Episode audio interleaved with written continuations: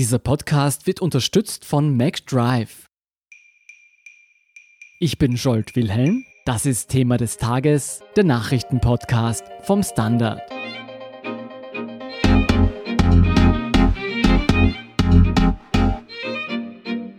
Spätestens jetzt mit den ersten bestätigten Ansteckungen in Tirol ist das Coronavirus in ganz Österreich das Gesprächsthema Nummer eins.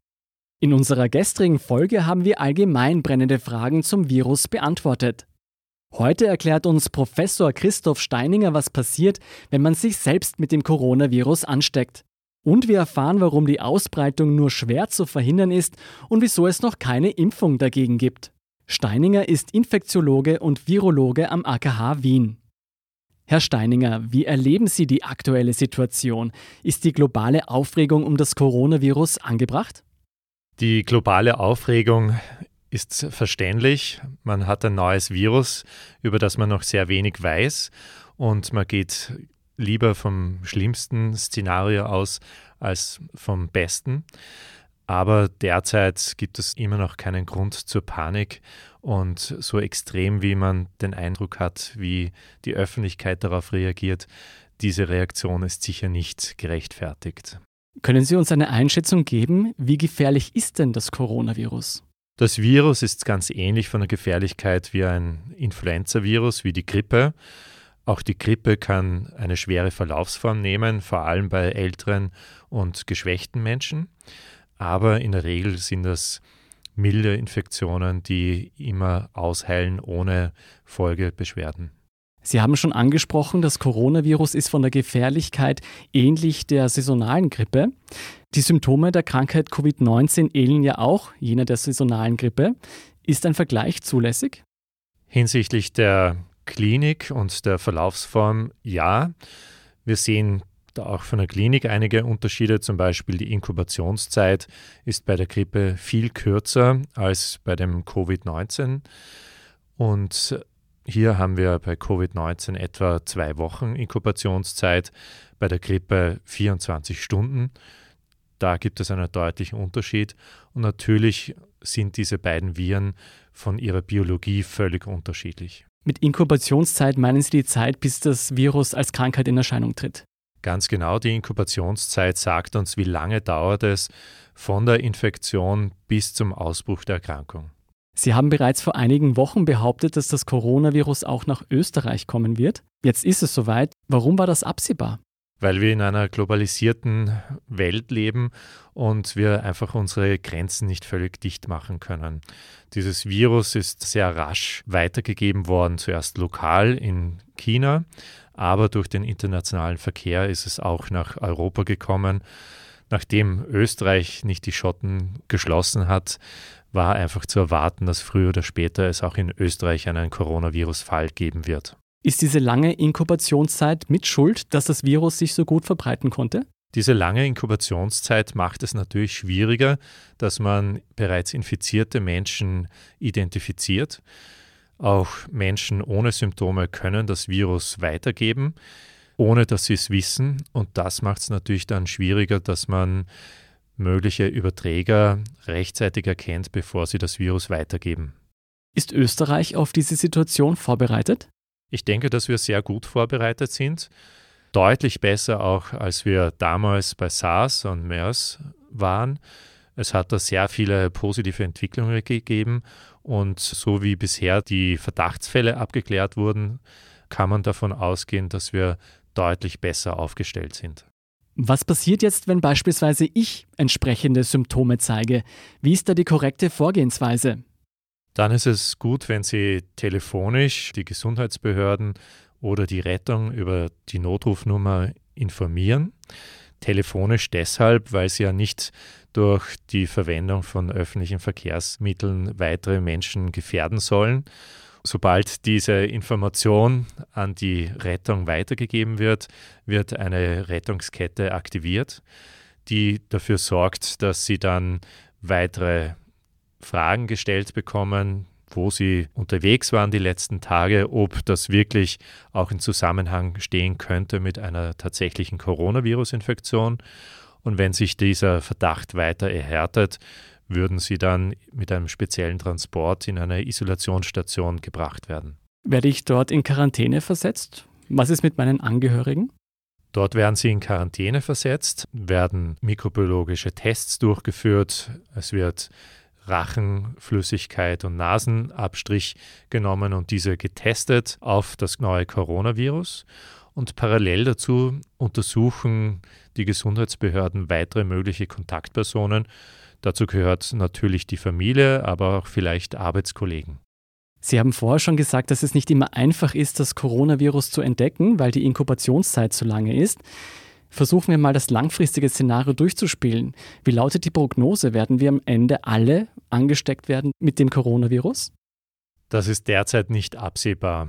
Bisher sehen wir auf jeden Fall, dass dieser weltweite Ausbruch deutlich an Rasanz reduziert worden ist durch die bisherigen Maßnahmen. Wir sehen, dass die Maßnahmen greifen und wir sehen auch, dass die Maßnahmen gut funktionieren, sodass auch Fälle rasch identifiziert werden. Insofern bin ich sehr optimistisch, dass das kein unkontrollierter Ausbruch wird. Sollte es deutlich mehr Fälle geben, muss man sich immer wieder in Erinnerung führen, dass die meisten Fälle sehr milde verlaufen. Sie haben gesagt, die Wahrscheinlichkeit ist sehr gut, dass es nicht zu einem unkontrollierten Ausbruch kommt. Wenn wir jetzt vergleichsweise die saisonale Grippe hernehmen, ist das ein unkontrollierter Ausbruch oder ein kontrollierter Ausbruch? Die saisonale Grippe ist ein unkontrollierter Ausbruch. Ein unkontrollierter Ausbruch, der aber wesentlich kontrollierter ablaufen könnte, wenn sich mehr Menschen impfen lassen würden gegen die saisonale Grippe. Auf diese Art könnte man schon deutlich die Art des Ausbruchs und die Intensität verändern. Und meine Hoffnung ist es auch, dass wir möglichst bald einen Impfstoff gegen dieses Coronavirus haben und damit ein weiteres Instrument zur Hand haben, um diesen Ausbruch zu kontrollieren. Warum haben wir denn bisher keinen Impfstoff gegen das Coronavirus? Da muss man sagen, die Entwicklung von Impfstoffen dauert Monate bis Jahre in der Regel. Im derzeitigen Ausbruch hat Zeit eine andere Dimension angenommen. Wenn man sich die Entwicklungen in der Forschung und Medizin der letzten wenigen Wochen ansieht, wurde sehr viel möglich gemacht, was man zuvor nicht dachte, in so kurzer Zeit erreichen zu können.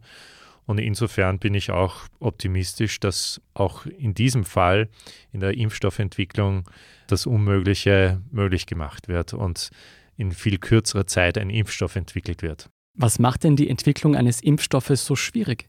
Die Entwicklung eines wirksamen Impfstoffs hat ganz viele Elemente, die man in Betracht ziehen muss. Einerseits muss man die richtigen Virusbestandteile auswählen, sodass man eine gute Immunität erzeugt, die auch langanhaltend ist.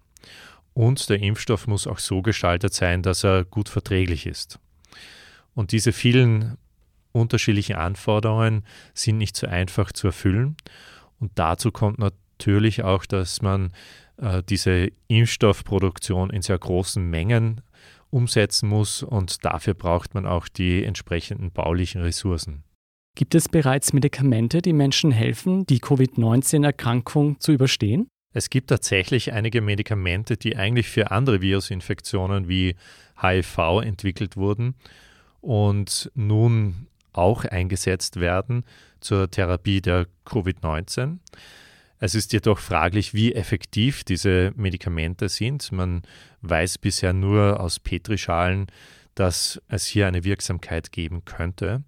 Aber es gibt mehr als 100 registrierte Medikamentenstudien, die derzeit in China laufen, wo man unterschiedlichste Substanzen testet, ob sie nicht doch auch wirksam sind gegen dieses neue Virus. Wenn ich ein Heilmittel auf Google oder auf einer anderen Plattform sehe, dann sollte ich nicht zugreifen. Ich würde diese Informationen sehr mit Vorsicht genießen.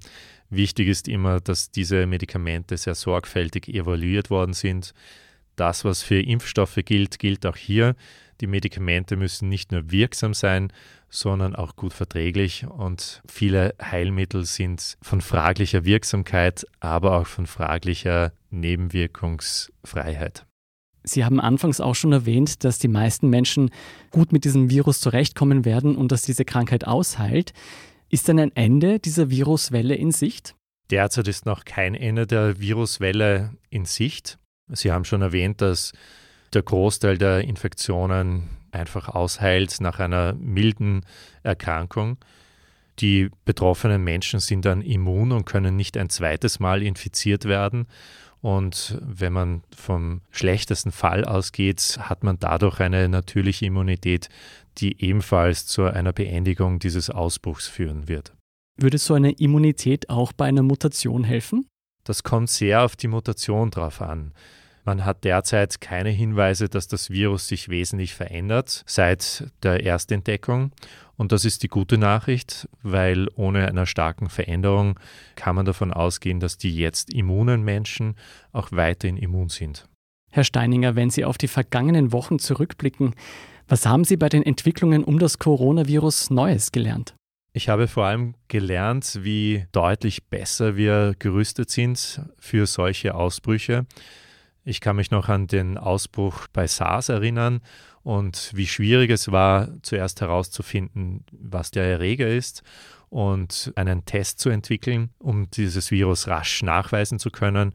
In diesem Fall hatten wir innerhalb von zwei Wochen einen Test, um das Coronavirus nachzuweisen, hatten bereits sehr viele Informationen über das Virus und gleichzeitig wurde eine Vielzahl von Maßnahmen aktiviert und getroffen von Gesundheitsbehörden, national wie international. Und auch da hat man gesehen, dass die Globalisierung auch ihre positiven Seiten hat. Wir haben gesehen, dass Information rasch und effizient weitergegeben wurde. Wir haben gesehen, dass internationale Behörden sehr gut zueinander arbeiten und Informationen austauschen. Und das stimmt mich eigentlich sehr positiv und zuversichtlich für die Zukunft. Sie haben jetzt mehrfach gesagt, dass es keinen Grund zur Sorge gibt. Aus Sicht eines Virologen, was müsste passieren, damit Sie in Panik geraten? Ich bin grundsätzlich kein Mensch, der in Panik verfällt. Und es gibt so viele Optionen, wie wir auf neue Situationen reagieren können, dass ich auch in dieser Situation sehr entspannt bin. Sie haben jedenfalls auch sehr zu meiner Entspannung beigetragen. Vielen Dank, Christoph Steininger, für dieses Gespräch. Gerne, war mir ein Vergnügen. Wir sind gleich zurück.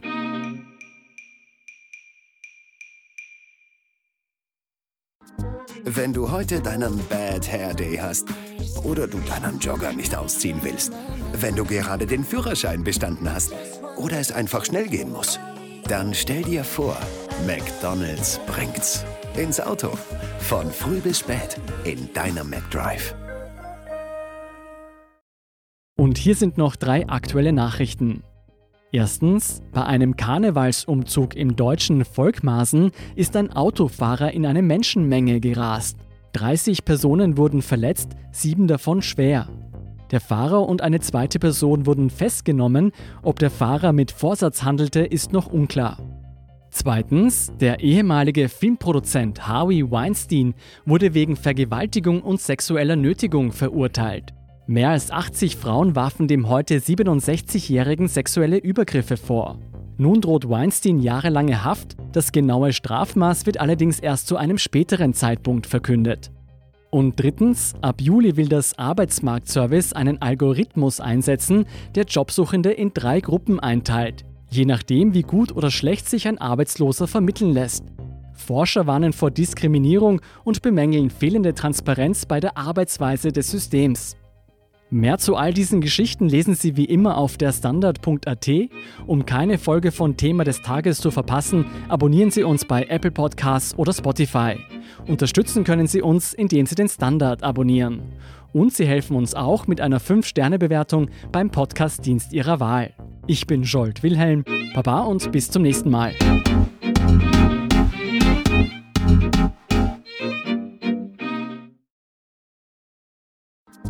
Wenn du heute deinen Bad Hair Day hast oder du deinen Jogger nicht ausziehen willst, wenn du gerade den Führerschein bestanden hast oder es einfach schnell gehen muss, dann stell dir vor, McDonald's bringt's ins Auto. Von früh bis spät in deiner McDrive.